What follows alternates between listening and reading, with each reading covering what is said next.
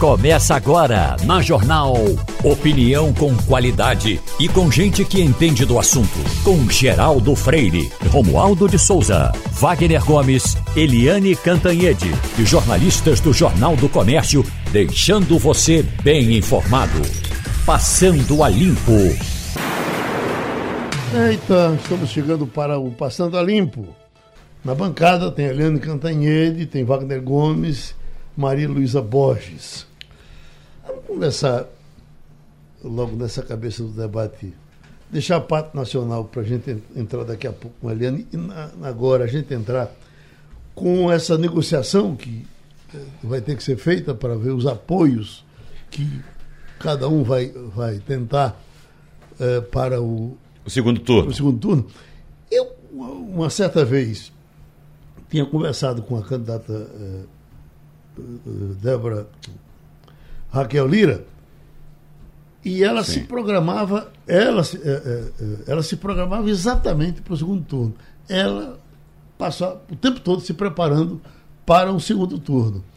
Porque vocês vão se lembrar que quando tivemos a, a, a eleição dos, dos prefeitos, com a votação espantosa, nós trouxemos aqui, foi o debate de, depois da eleição, foi com, foi com Raquel Lira, Anderson Ferreira e Miguel Coelho. Eles vieram os três aqui debater, porque já se previa que eles fossem depois dar um voo majoritário. Uhum.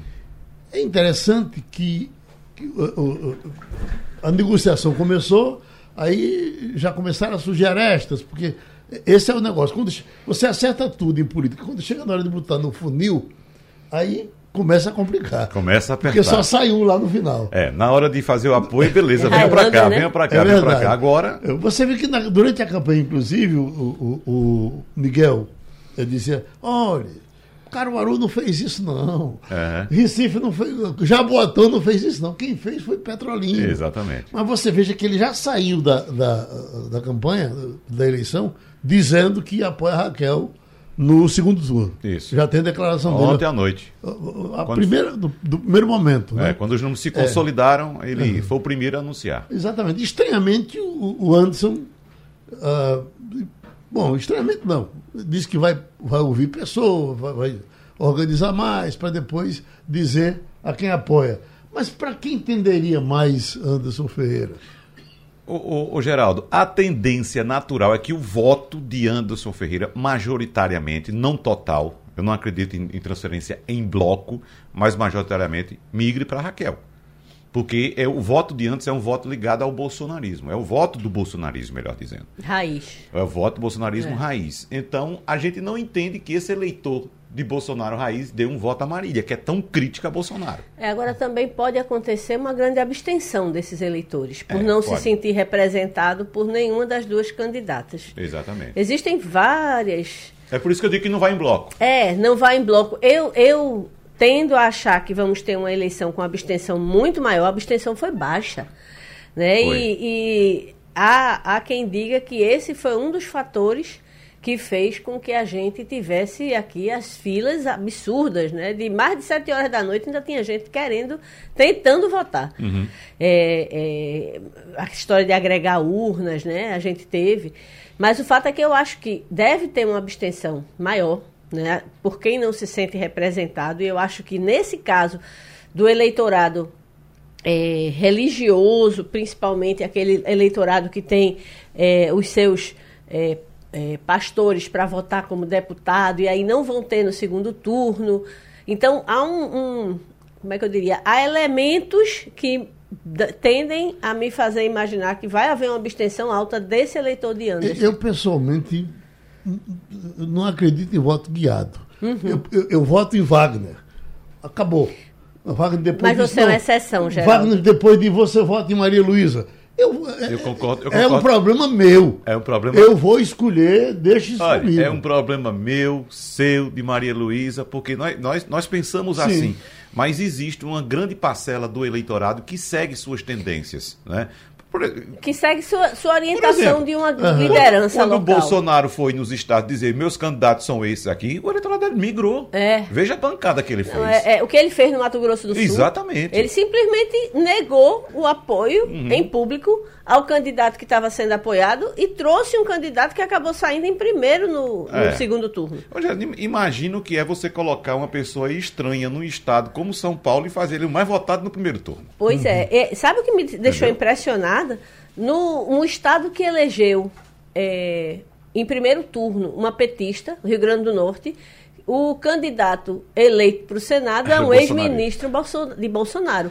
Então você vê o tamanho da, da capacidade de um guia, um líder, é. no caso, influenciar um voto. E isso acontece tanto no macrocosmo, que é o caso de Bolsonaro, quanto no microcosmo. E acontece do outro lado também, com Lula também. Veja, Sim. por exemplo, que a CM na Bahia tinha 70% no começo e agora foi o segundo colocado, desmilinguiu. É. Porque um desconhecido, apoiado por Lula, foi lá e, pra, e ganhou a eleição no primeiro, do primeiro turno, a eleição do primeiro turno. Ele foi, ficou em primeiro lugar e vai para o segundo turno. O exemplo de Lula no Ceará também foi fantástico. Também, né? Porque também. E, e, e é bom dizer, lembrar, não sei se eu disse isso aqui na, na conversa com, com o Laurindo e Romualdo, é que o Ceará já decidiu a eleição no primeiro turno uhum. por um candidato do PT. Isso. Ceará, Piauí e Rio Grande do Norte. Aqueles três ali é, é, escolheram candidatos petistas, né? Uhum. E em primeiro turno. É, exatamente. É, o que não acho que seja bom para Lula, tá? Ele perde palanques. O, palanques em áreas onde ele é majoritário. Uhum. É, isso acontece também com o Bolsonaro, porque ele perde o palanque em Minas e no, no, no Rio, não é? é Onde mas, houve mas eleição assim, em primeiro turno. No caso de Lula, ainda tem uma, um, um fator que pode ser aí positivo para ele, é que esses, esses, candidatos eleitos foram, são do PT. São do PT. Então o PT é verdade. vai botar a máquina para moer, para buscar voto para Lula nesses estados. Né? Agora tem estado onde, onde nem ele nem Bolsonaro tem palanque. Uhum. Né? Pra, por exemplo, Minas Gerais. É, Zema olhar assim e atravessar. Zema está eleito no primeiro turno. É. Vai, vai agora fazer campanha contra um dos dois? É. Se é. posicionar? Perguntar uma coisa a é? vocês. Um, um, camarada de muito prestígio em São Paulo é Geraldo Alckmin. Uhum. Concordam, né? Concordo. Eu, é, é, é, impressionante como o eleitor de São Paulo se identifica com Geraldo Alckmin. Uhum. É, ele deve ser agora uma, uma peça muito importante para é, Geraldo. Para cair em campo a favor a, de Haddad. O que né? pesa contra Geraldo Alckmin agora, ele, ele tem esse, esse recall bom em São Paulo, porque São Paulo, como a eleição mais uma vez demonstrou, é um, estado, um estado conservador. Uhum. E Geraldo Alckmin sempre se apresentou nesse campo conservador. Uhum. Sempre. Então o eleitor está meio assim em, em, atravessado uhum. com ele porque ele pulou para o outro lado. Ele vai ter que fazer um discurso pelo avesso. É difícil, né? é, é, difícil é, a situação dele. É, mas apesar disso, Lula, em São Paulo, ele teve uma, uma votação assim. É, é, grande para o tamanho do colégio né, eleitoral, mas é, preocupante sobre como vai se comportar esse eleitor diante de um fortíssimo candidato a governo, ex-ministro de Bolsonaro, pedindo voto para Bolsonaro. Uhum. Então, assim, é, é um Estado, 33 milhões de votos em jogo, né? É, vamos combinar. Nós no Nordeste é, achamos que são muita coisa, mas quem decide a eleição é São Paulo, Rio e Minas. E quem vai decidir este ano é São Paulo. É São Paulo. E mesmo São Paulo. E Minas sendo... também. Eu acho que Minas continua muito forte, apesar uhum. de Zema a gente achar que ele não vai para palanque, que ele não vai pedir voto, vá, talvez vá até dar uma descansada, eleito em primeiro turno. É, o que pode acontecer com Cláudio Castro também, né, no Rio. É, eu, eu fico pensando é como vai ser em São Paulo? São Paulo elegeu com a esmagadora maioria o candidato ex-ministro de Bolsonaro no Senado. No Senado foi. São Paulo colocou Tarcísio, que aparecia em segundo, há um, há um tempo atrás em terceiro nas pesquisas, colocou ele com 40% dos votos. 40% de 33 milhões de votos, minha uhum. gente, é muito voto. É, é muita, muito voto. Então, é, é, é, não é fácil a situação da chapa Lula-Alckmin, mesmo com Alckmin lá. O que é que São Paulo fez com o PSDB? A uhum. mesma coisa que fez com o PSB em Pernambuco. Uhum. Não chegou nem no segundo turno. Cansou. Exato. No caso de, do PSDB em São Paulo, demorou muito. São décadas de poder que está saindo agora, né? Agora, essas coisas que acontecem com o juiz de cada um. Eu achei tão bom, rapaz, você não ter uh, Dória nessa paisagem. Agora, vamos para as virtudes de Dória. Primeiro, conhecia bem a liturgia do cargo, você não via Dória uh, uh, pular fora do cargo, né? participava, era, era, era ativo em tudo que se jogava, ele entrava. Na questão da vacina, ele foi importantíssimo. É. Importantíssimo na foi, questão da vacina. Exatamente. Né? Uh, mas não sei o que, que ele tinha, que ele não, não, não havia aderência. Ele né? desmilinguiu. Geraldo, é, eu acho que João Dória foi o responsável por atirar a última pá de cal no PSDB em São Paulo.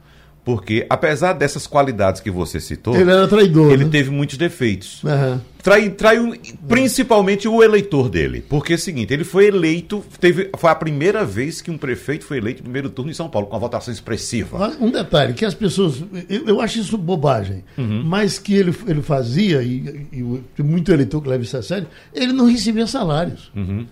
Ele era governador, me parece o único no Brasil que acho que não, não precisava recebia. do dinheiro e não recebia. Uhum. Eu acho que o cara deveria receber. Uhum. É. Agora, veja só, Geraldo, como eu estava dizendo, ele eh, foi eleito com aquela votação expressiva, prefeito de São Paulo, e abandonou o cargo para disputar o governo. Uhum. E quase que não ganha o governo do Estado. É, o, quase que o não ganha. O eleitor ficou muito, foi. muito chateado. Aí, resultado, ele. ele assumiu o governo do Estado de São Paulo e a partir do início desse governo já começou a fazer campanha para a presidência da República. Então ele praticamente não governou São Paulo. Uhum. Ele fez campanha o tempo inteiro é. para a presidência da República, mas foi tão conturbada a vida de Dória que a gente sabe o que foi que deu. Não foi Ele não conseguiu que, viabilizar a candidatura dele. Já que a gente está falando da importância de São Paulo nesse cenário, né?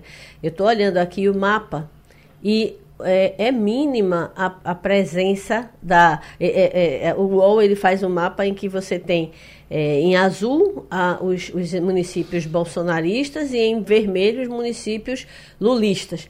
É impressionante. Aí você entende. Em São Paulo, né? Em isso? São Paulo. Uhum. Aí você entende por que, é que Jair Bolsonaro teve 47,71% dos votos válidos em São Paulo e Lula teve 40%. É uma diferença de 1 milhão e 800 mil votos. Uhum. É muito voto, gente. Essa diferença é muito voto. E se o, o eleitor que é, ainda votou no PSDB, é, o eleitor que votou em Tebet, votou em Ciro, engrossar esse coro, é. é. a situação de Jair Bolsonaro em São Paulo, tendo um candidato puxador de votos, porque Tarcísio se mostrou um, um candidato muito. É, com muita aderência, né? Que uhum. ele, ele realmente. O cara não é de São Paulo, teve aquela pegadinha clássica, né, em que perguntaram a ele aonde ele votava, ele, ele não sabia dizer, é. porque de fato ele não é da cidade, ele não é do estado. Não é do estado de São Paulo. Exato. Então, apesar de tudo isso, da pegadinha que foi feita, tudo mais, ele sai com uma, uma votação incrível e ele vai pedir voto para o, o, o, o ex-chefe dele, porque Bolsonaro é.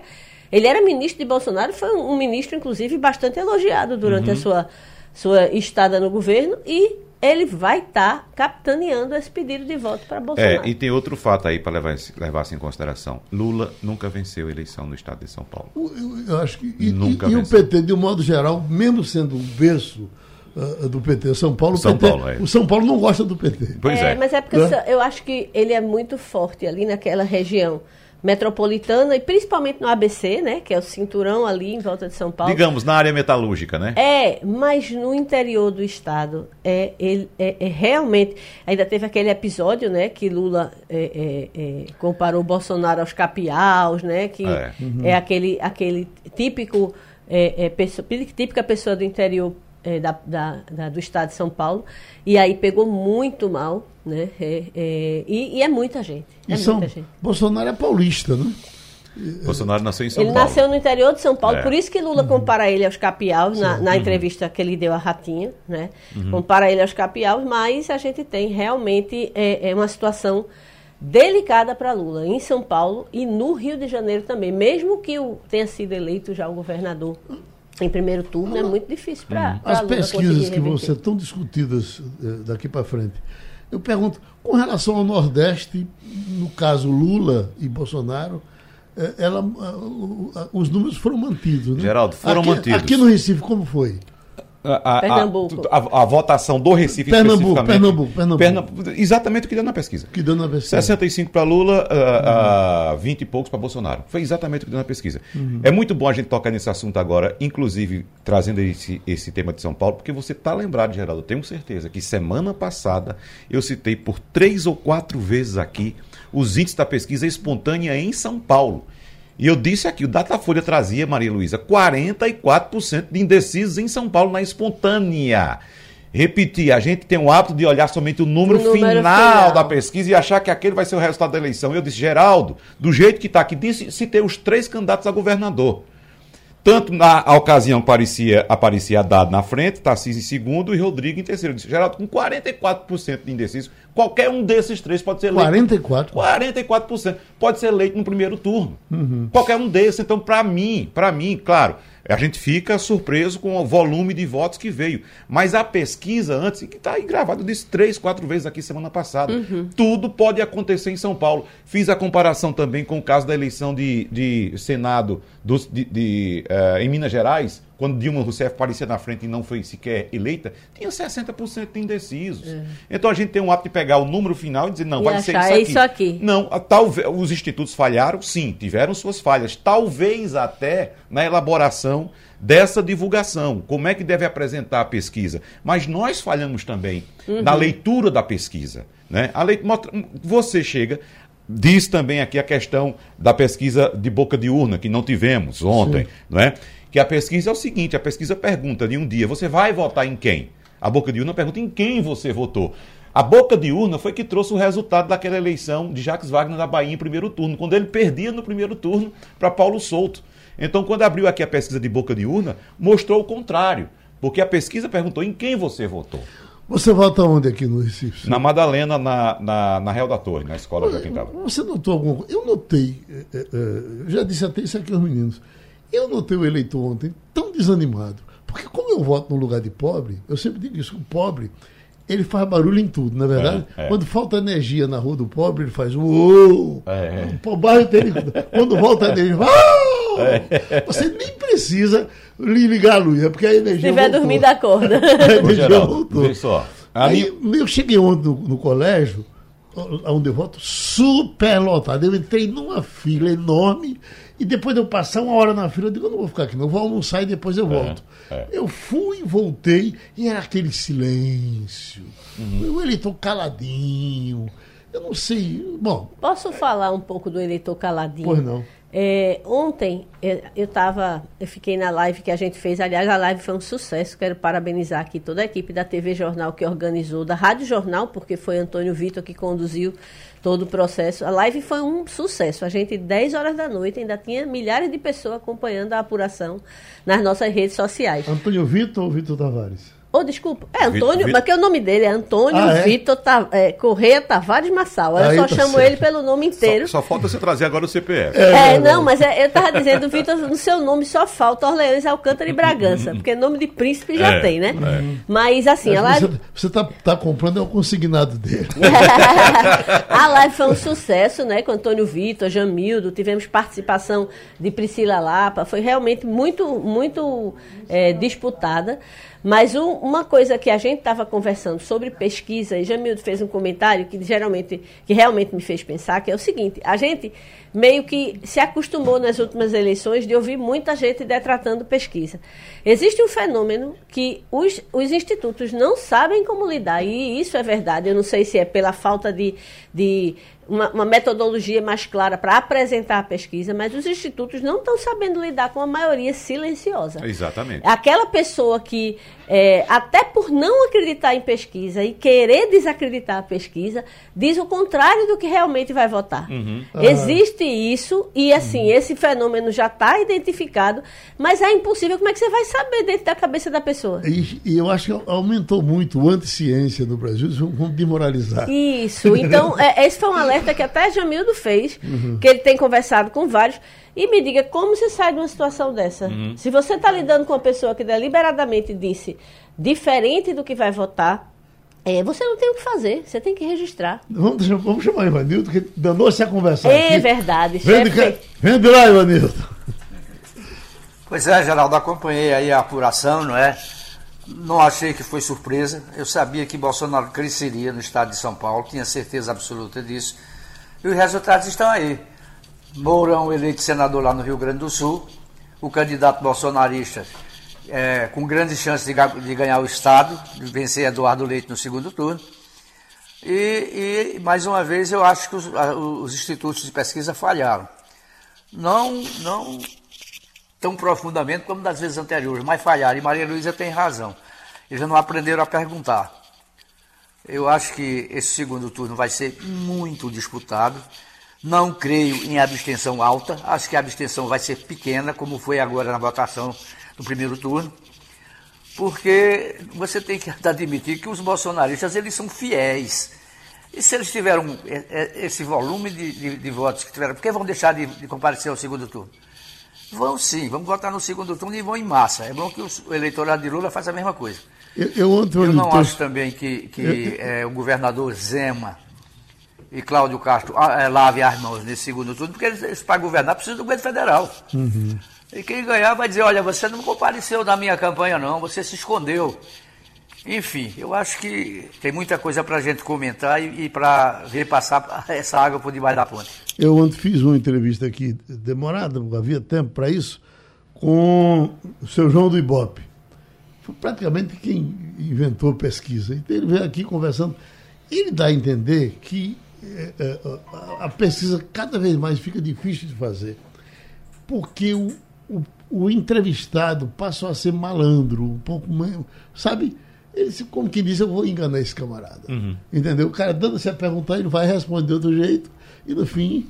Mas eu não sei, acho que a própria pesquisa pode descobrir o, o cara que está tentando enganar. Quando ele vai no universo todo, mas quando esse é, me enganou. É, mas quando é por telefone, que você não está vendo a pessoa, no contexto onde ela está circulando, não deve ser fácil, não. Eu acho que o, os institutos têm um mega desafio de tentar se readequar a essa é. realidade. Agora, Geraldo, o ponto que a gente tem que observar na pesquisa é que a pesquisa não conseguiu identificar esse, essa possibilidade que Maria Luísa está dizendo aí, né? Da, da, da, que Maria Luísa já falou, da migração desse voto envergonhado. Para onde é que vai? Né? Para onde é que ele vai? Porque se você observar direitinho, você citou Nordeste. Nordeste as pesquisas acertaram. Uhum. Né? Aqui, a de governador, a gente teve uma variação negativa de Marília, mas se você pegar os outros quatro candidatos, eles terminaram em três com 18%. Eles acertaram até o vai e vem da Bahia. Exatamente. Acertaram o vai e vem do Ceará. É, né? isso. Malu, me deu saudade aqui agora de Maurílio Ferreira Lima. Ontem eu estava, inclusive, acompanhando aqui à noite o, o, bom trabalho que Wagner fazia aqui com o, a equipe que ele administrava e pensando, Maurílio era uma daquelas figuras que é. estaria apurando Exatamente. a eleição, é. com, com, inteligência, com sabedoria, contribuindo. Uhum. E, e, e, Maurílio era muito rejeitado pelo, pela chamada direita do, aqui do uhum. Estado. Uma vez eu fui chegando na Assembleia, aí estava o deputado, tem um deputado chamado Zé Carlos, e José Carlos Melo era irmão de Geraldo Melo. Aí eu queria perguntar uma coisa, e ele no carro ouvindo o Maurílio falando numa rádio. Espera aí, peraí, peraí. Aí, e ele era médico. E ele ali, ouvindo, ouvindo, quando ele terminou, disse, por que você estava prestando tanta atenção? Ele disse, não, é Maurílio, esse cara se mete em tudo, rapaz. Estava ali, eu estava ouvindo ele falando de menstruação. Aí eu não entendi, não. Eu sou médico. Entendia, não. Aí ele olhou, e não é que ele entende de menstruação. dizer, então, Maurílio, ele chama Maurílio. Eu vou ter que falar, duvido. Chamava ele de almanac capivarol, porque o almanac capivarol antigamente trazia aquelas, aquelas coisas de curiosidade. Ele realmente, em geral, quando ia ter qualquer, qualquer debate, ele se preparava para o debate. Uhum. Lia e aí ia em frente. É. Mas veja bem, em si, eu estou dizendo isso porque é, aquele assunto da, do absolvente, é, é que foi Inclusive, Maria o projeto de Maria. Pobreza menstrual. Ah, é. é. Aí, essa matéria que eu estou há algum tempo aqui para mostrar. Alunas de escola pública ganham prêmio por absolvente uh, para vender a dois centavos. Veja que coisa fantástica. As meninas. Isso sim é um serviço à nação. Ah, é, a 52% veja, dos eleitores. Veja só, sinceramente, é, é, tão difícil encontrar dois centavos. Não é? Mas aí você compra de muito, é, entendeu? Você é. junta um real, dá 50. A matéria aqui inteira explica de que material é feito e não sei hum. o quê. Já com, com visão científica. Você imagina amparando... se aparece alguém para conseguir dar escala a isso e vender para o governo, que agora tem a obrigação de distribuir em sala de aula. Exatamente. Então o governo vai comprar desse aí de dois centavos. É. E, Mar, é, é, Maria Luísa, eu- quando esse assunto surgiu, é, eu, em casa, conversando com, com minha filha mais nova, ela dizia, eu digo, e esse assunto? Não, eu disse, "Olha, esse- deu essa repercussão, essa, repercussão toda, e eu achava que esse assunto não interessava. Mas ela veio na minha caixa dos peitos, painho, como é que você tem três filhos e não sabe que esse assunto é importante? Muito Eu fiquei bom. olhando para a cara dela assim. Tá vendo aí? É, é aquilo da nossa bolha, Geraldo. A gente É, acha eu que não o mais digo que é, importante que é é o a que bolha, vive na não. nossa bolha. Há, há falta, há uma falta de empatia mesmo. Também. É, eu acredito que quando você nunca passou, por exemplo, Maurílio nunca na vida precisou é, lidar com as, as agruras de uma menstruação, por exemplo, descontrolada, ou a menstruação que não vem, que pode ser sinal de uma gravidez indesejada. Então, menstruação é um assunto recorrente na cabeça de todas as mulheres, que no caso do Brasil, o eleitorado brasileiro, 52% tem esse assunto como recorrente mensal no seu juízo. Ô Maria, e tem outra coisa aí, outro elemento para a gente colocar em discussão, que é a questão dos nossos tabus. Vejo que nas famílias, quem trata da menstruação com as meninas é a mãe. Só. Isso. O pai não fala, não entra no assunto, faz de conta que não Que não conhece, existe, que né? não existe e tal. Então, talvez seja necessário quebrar tabus e colocar o pai também nessa Uhum. conversa, para que ele entenda qual o, o- a situação da é, menina. Um, um- é engraçado que antigamente, né? Antigamente que eu falo, o, o ser humano primitivo, ele meio que usava, ele, ele lidava com a menstruação quase como fosse uma coisa divina, um, Uhum. um, um sinal de Deus, de que tudo estava normal, que o novo período fértil se iniciava, tudo mais. É, eu acho que nós hoje lidamos muito mal com isso que é da, da fisiologia natural da mulher. Aham. Né? É, é da, nossa, da nossa natureza que isso aconteça. Agora, talvez o novo pai, o caso de, de- de- de Wagner, que é pai mais novo, já tenha um pouco mais de liberdade para tratar desse assunto. Eu nunca me senti livre para falar com Eu acho um absurdo. sobre a questão É a de- nossa questão cultural. Você vai, Nunca. pra- você Ah, é. vai, sua filha liga pra você e diz: Pai, fiquei menstruada, é, traz aí na farmácia, traz um absorvente pra mim. Você enlouquece. Você Uhum. não sabe. Gente, você não tem curiosidade pra saber qual é o que dá ma- mais conforto, qual é o que dura mais tempo, qual é o que Uhum. impede vazamento. Tudo isso faz parte da rotina da mulher. Exatamente. E você não poder ser acionado numa emergência, Uhum. por exemplo, por cada- por cada uma você tem três chances, três filhas. Ou seja, você pode ser a qualquer momento acionado numa emergência, numa necessidade. E aí? Me permita aqui, eh, Maria Luísa, fazer duas, duas lamentações aqui, porque nós perdemos nesse fim de semana o doutor Luiz Alencar, grande colaborador aqui do, dos nossos programas, falando de, de direito trabalhista, a cartilha da empregada doméstica. Então, aquela maravilha de criatura deve estar no céu agora. E perdemos ontem Aldo Mota. O doutor Aldo Mota foi diretor do HR por muito tempo, morreu com 86 anos, ao que parece agora. Eh, até soube que o sepultamento dele seria feito em Sanharó, não sabia de nenhuma ligação dele com Sanharó, porque sempre o tive como de Carpina. O hospital de Carpina, inclusive, é de propriedade dele, certamente fica para a família. Então, depois ele foi médico da Assembleia, cirurgião de mão cheia, gente de muita qualidade. Perdemos, portanto, esses dois e perdemos mais gente. Mas era isso que eu queria dizer, porque você tem um aviso importante para fazer. Diga aí. Ah, pois é, Geraldo, eu queria registrar o incrível trabalho do, de todo o time da área digital eh, da gente. Os sites do Sistema Jornal do Comércio. Desculpa? posso Helena já está continuar? aí? Ah, tá. Não. Os sites do Sistema Jornal do Comércio tiveram, ao longo do dia de ontem, 11,5 milhões de visitas. Mais de 7 milhões de pessoas passaram pelos sites da gente ontem. A gente conseguiu um alcance nacional, prestou serviço desde o começo da manhã, dando o número de candidato, falando como é que você votava, eh, o que é que você não podia deixar de, de levar. Essa, essa audiência da gente se propagou durante todo o dia e à noite ela era explosiva. Simplesmente, na hora que a gente estava na live, que eu já registrei aqui o incrível trabalho da equipe da TV e da rádio, é, gerando essa live. Na hora que a gente estava na live, tinha 270 mil pessoas, aliás, desculpa, 210 mil pessoas simultaneamente nos nossos sites. Blog de Jamildo, quase um milhão de visitas durante um único dia. É, site, site da rádio sendo lido no Brasil inteiro, São Paulo, Minas, então, assim, eu quero registrar. E aí, se você quiser continuar se informando, lembrar que todos os nossos sites são reunidos no domínio NE10, ane10.uol.com.br. Meu Deus, essa bichinha já trabalhou tanto nessa eleição que eu olhava assim Globo News e dizia, vamos matar essa galeguinha? Mas você está inteira e a gente vai conversar. Vamos com começar a conversa, Ivanildo Sampaio.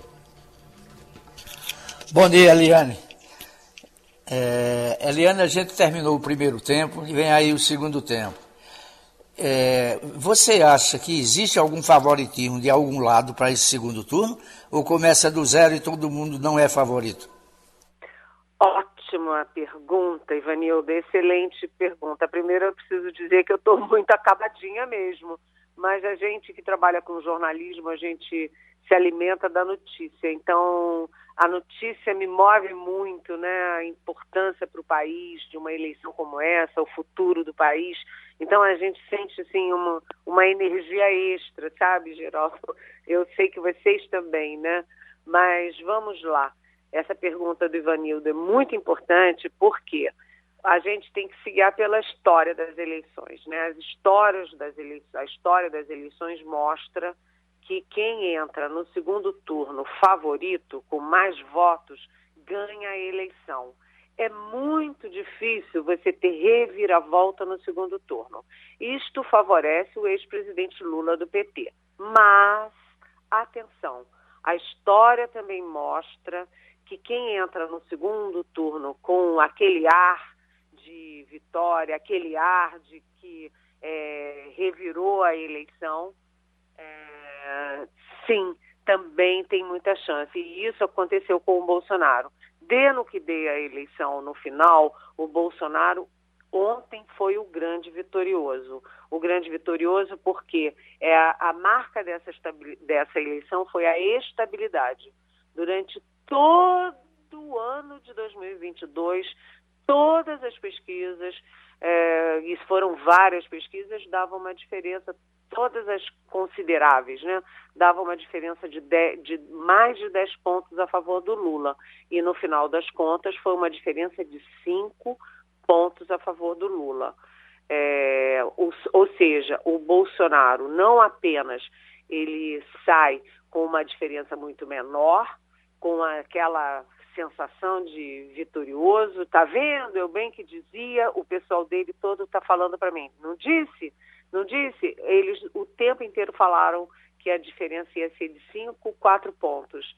E acabou sendo cinco mesmo, né? Aquelas multidões todas, etc. E além disso, o Bolsonaro é vitorioso porque a onda final que todo mundo previa, uma onda vermelha a favor do Lula, por causa dos artistas, dos intelectuais, dos economistas, dos ex-ministros tucanos, de cinco ex-presidentes do Supremo Tribunal Federal, na verdade, essa onda não decantou para Sua Excelência o eleitor.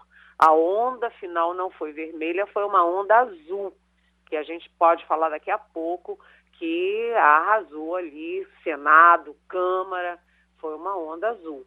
Portanto, Ivanildo, o segundo turno é muito incerto. A gente entra no segundo turno com o Lula com 6 milhões de votos a mais, isso não é pouco é muito forte, mas o Bolsonaro entra, eu ia dizer com o pé direito, né? Ele entra com o gás de quem surpreendeu, de quem chocou, de quem trouxe mais é, bancada, de quem trouxe mais governos. Então, é uma luta entre o qualitativo e o quantitativo nessa eleição. Maria Luísa Borges. Bom dia, Eliane. Dentro dessa grande onda, é, a gente notou que mais uma vez Bolsonaro conseguiu fazer uma grande bancada. Ele repetiu o que aconteceu com o PSL na, na eleição de 2018, agora em 2022, só que com o PL, que é o partido em que ele está. É, como é que vai ser administrar? É, no caso de Bolsonaro sendo eleito, é, a gente tem um Congresso altamente favorável, mas no caso de Lula ser eleito, ele vai é, negociar, digamos assim, ele vai ter, ele vai depender, eu acho que é a melhor palavra, de um Congresso é, claramente opositor, né? Pois é, é vamos lá, né? A, o PL, que é o partido do presidente Bolsonaro, teve a maior bancada, elegeu a maior bancada desde 1998. Elegeu 99 deputados. Né? Se você junta é, o PL com 99 deputados, o PP, Partido Progressista, com 37 e o Republicanos com 30, você imagina a força política do bolsonarismo na Câmara. É, aliás, o deputado mais votado em todo o país, o campeão de votos, foi o Nicola Ferreira, que é do PL de Minas Gerais, que teve um milhão e meio de votos. Ele tem 26 anos e ele faz um discurso é, da direita, assim, clássica, assim, direita, clássica não, pelo contrário, uma direita bolsonarista. Já no Senado, a gente viu é, 15, 15 nomes ligados ao bolsonarismo, gente, 15 em 27, e uh, aqueles ex-ministros todos do Bolsonaro, que eu vou falar rapidinho, o astronauta Marcos Pontes, a Damares Alves, o Sérgio Moro, a Tereza Cristina de Mato Grosso do Sul, o Rogério Marinho, o secretário de Pesca aí, secretário de Pesca Jorge Seife, é, é assim um arraso, sem contar o vice-presidente Hamilton Mourão. O, se o Bolsonaro for eleito, se o Bolsonaro for eleito, ele ontem mesmo já disse, na primeira entrevista, ele disse que vai tocar as pautas dele, vai aprovar as medidas dele. Aí ele deu uma paradinha e disse: Ah, como a reforma tributária. A gente sabe que ele não está nem aí para a reforma tributária, ele trancou a reforma tributária dois anos no governo dele, não é isso. A pauta do Bolsonaro é armas, armas, armas, é a passar a boiada no meio ambiente, é mudar a política externa, é uh, saúde, é educação, é cultura, é isso aí, é aprofundar a base bolsonarista. Ele está com a faca e o queijo na mão. E além disso, atenção, Bolsonaro eleito, ele vai usar essa base dele para partir para cima do Supremo. Ele vai aumentar o número de é, vagas no Supremo para ter maioria e ele vai criar a possibilidade de impeachment de ministros do Supremo. Já se for o Lula, Maria Luísa, você tem toda a razão. A vida do Lula fica muito mais complicada, porque o centrão, que não tem nada de centro, né, é uma direitona é, volátil que fica com qualquer governo, é, tem uma meta, né? Tem aí a meta, é, ele é maleável de acordo com quem dá mais. Mas essa turma que chegou, que está chegando ao Congresso, Damares, é, é, Ricardo Salles, que aliás teve o dobro da votação da Marina Silva em São Paulo, é incrível isso. Essa turma é uma turma ideológica, não tem papo. O Lula, se eleito, ele vai encontrar uma economia muito mais esgarçada, vai encontrar uma situação social muito mais complicada, mais grave e vai encontrar muito mais dificuldade de negociação política no Congresso. Eu estou vendo, inclusive, agora aqui do telão, uh, Eliane, Globo News, uh, a pergunta é Simone e Ciro vão encontrar um lado. Eu, eu, com relação a Ciro, eu vi ontem, ele estaria ainda conjecturando, mas pela palavra de Simone, eu acho que ela já disse de que lado está. Já, parece já uma coisa resolvida, ou não? Olha, eu não acho não. É muito complicado. Primeiro que a Simone ontem, ela estava dizendo que depende dos partidos. A coligação dela é MDB, que é um partido forte ainda, tem ramificação, mas é muito rachado. O PSDB, que foi o grande derrotado dessas eleições, não sobra pedra sobre pedra. E o Cidadania, que é muito pequenininho. Né? Ela disse que vai esperar. A Simone Tebet, ela é uma vitoriosa nessas eleições. Ela sai muito maior do que ela entrou. Portanto, ela tem horizonte, tem futuro. Mas ela não pode repetir o erro da Cátia Abreu. Ela não pode mergulhar e ser engolida pelo Lula, pelo PT. A Cátia Abreu era uma grande líder ruralista, era uma líder à direita, e ela, porque se encantou com a Dilma, ela mergulhou na Dilma e o que, que aconteceu? Ela perdeu a base dela à direita, perdeu o agronegócio e, obviamente, não ganhou a esquerda nem o PT, que nunca vão confiar numa ruralista. E a Cátia Abreu acabou jogando a carreira dela fora política, tanto que ontem ela foi derrotada pela professora Dorinha a, na disputa ao Senado por Tocantins. Então a Simone Tebet, se entrar no ambiente, na bolha petista, o PT vai engolir a Simone. E ao mesmo tempo ela não pode é, ficar do lado do Bolsonaro, porque ela não tem nada a ver com isso. Ela é muito crítica ao Bolsonaro, ela é uma mulher da justiça, que vem da área aí do judiciário, ela não pode ser. É muito difícil a decisão da Simone Tebet e vamos ver. Eu acho que ela ainda não está decidida, não. Wagner?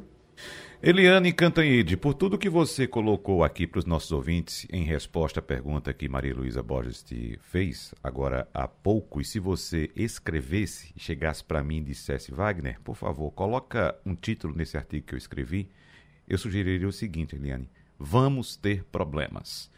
Porque a partir dessa base que Bolsonaro começa a construir, ou já encomendou para o Congresso dos próximos anos, Caso ele não venha a ser reeleito e Lula assuma o posto, o que Bolsonaro já contratou, no mínimo, pelo menos é o que eu entendo, Eliane, se eu estiver equivocado, por favor, me corrija, o que ele contratou, no mínimo, é uma oposição ferrenha a Luiz Inácio Lula da Silva, já pensando também na eleição de 2026. Por isso, ou um ou outro, pelo que você já expôs, não teremos sossego pelos próximos quatro anos, uh, Eliane. Não, não teremos, Wagner. A gente não terá sossego nos próximos quatro anos, porque o ex-presidente Lula taxou a herança bendita do Fernando Henrique como herança maldita. Isso durou, sei lá, 12, 15 anos, uma coisa assim, é uma injustiça histórica. E o PSDB era uma, uma oposição que todo mundo pediu a Deus, elegante, intelectual, né, cuidadosa, né, preocupada com o país. A oposição do PSDB era uma, a oposição bolsonarista é outra. Eu nem vou lembrar que é uma oposição armada que está na rua, né? Mas é uma oposição muito radicalizada, muito inflexível e com ideias muito retrógradas. Né? O Lula vai encontrar, como eu disse, uma economia muito degradada, não era aquilo, não é o que ele encontrou. Ele vai encontrar uma situação internacional muito diferente, com uma guerra é, na Ucrânia, com a Rússia botando as manguinhas de fora, é, com uma instabilidade na política dos combustíveis é, e ele vai encontrar uma situação interna muito mais complexa, muito mais difícil. Portanto, é, a, eu não prevejo nada fácil. Se for o Bolsonaro, vai ser dificílimo, porque ele vai fazer o que todo autocrata faz. No segundo é, mandato, ele aprofunda as pautas, aprofunda o poder e asfixia mais os, os uh, pesos e contrapesos. E o, se for o Lula, ele vai encontrar uma situação muito mais complexa e pior. Não é mesmo Lula. O Lula está mais velho, está mais ressentido, foi preso. Né? O PT também não é mais o mesmo. Se você olhar as fotos, são todas é, antigas. A Gleice Hoffmann, Zé Disseu, é, a, a Luiz Mercadante, o PT não se renovou. Então, desculpem, gente, eu não sei se eu estou muito ainda, assim, muito perplexa com o resultado de ontem, mas eu que sempre fui muito otimista, e eu até me, me autoproclamo uma poliana, que sempre vejo o lado bom das coisas, hoje, ainda na ressaca da eleição, eu não estou muito otimista, não. Agora, fala nisso, Helena, nós perdemos, quem nós perdemos e quem nós ganhamos para o Congresso Nacional. Estava vendo aqui, temos entrando Damares, entrando Moro, saindo Serra, Serra eh, eh, foi candidato a deputado federal, impressionante. Serra perdeu a eleição para deputado federal em São Paulo, teve uma votação mínima, né? E, e, e, aí entra Sérgio Moro. Que tipo de. Sai Álvaro Dias, entra Sérgio Moro. Que tipo de Congresso nós estamos formando? Que tipo de Senado nós estamos tendo? A própria Simone perdemos também, né? Não, não vamos ter Simone. Exatamente. Congresso, né? Pois é, é, é aquela coisa. Eu acho que estava uma, uma discussão ontem ali internamente entre a gente na Globo News, discutindo quem é a cara dessa eleição. E eu vou dizer para vocês, para mim a cara dessa eleição é o general Eduardo Pazuello. Gente, como é que o Eduardo Pazuello pode ter uma votação tão estrondosa como ele teve no Rio de Janeiro? O Eduardo Pazuello, que fez as Forças Armadas passarem vergonha ao dizer que um manda e o outro obedece, um general falar uma coisa dessas. Segundo, tudo que ele fez de errado na pandemia, os erros é, em Manaus, deixando as pessoas asfixiadas, a falta de vacinas, a falta de comando, a falta de controle, é, confundir o Amapá com o Amazonas. É uma tragédia o general Eduardo Pazuello ser eleito. Além disso, como explicar às futuras gerações que o Ricardo Salles, que passa boiada né, no meio ambiente, é, teve o dobro de votos da Marina Silva, que é aplaudida e reconhecida no mundo inteiro pela vanguarda no tratamento é, do meio ambiente, particularmente da Amazônia. Né? É assim assustador o que está acontecendo. E aí, quando você fala né, da derrota do José Serra, o José Serra é, tem muita gente que não gosta dele, ele é esquisitão, é fechadão, mas José Serra é um dos políticos mais aplicados que eu conheci na minha longa história de cobertura política. Ele estuda, ele tem equipe, ele, na hora de montar a equipe, ele escolhe direita, esquerda, centro, ele não tem viés ideológico para montar a equipe, ele leva as coisas a sério e foi o melhor ministro da saúde que a gente teve, né? A verdade é essa. A gente perdeu também o Miro Teixeira, o Álvaro Dias, né? É, e trocou por essa gente aí que, sei lá, né? Que gente é essa que está vindo aí. É, esse Marcos Pontes, por exemplo, astronauta, que foi ministro da Ciência e Tecnologia, o que, que o Marcos uh, fez, né? Esse Marcos Pontes? E no, em São Paulo, você, eu queria até falar um pouco do Sudeste, se vocês me permitem, porque Sudeste é que deu esse resultado. Esse resultado é resultado da eleição do Sudeste. São Paulo, o Bolsonaro teve sete pontos mais que o Lula. E no Rio de Janeiro teve dez pontos mais que o Lula. E em Minas Gerais, que falava, as pesquisas falavam em até 20 pontos para o Lula, o Lula ganhou com quase cinco pontos, é muito pequenininho.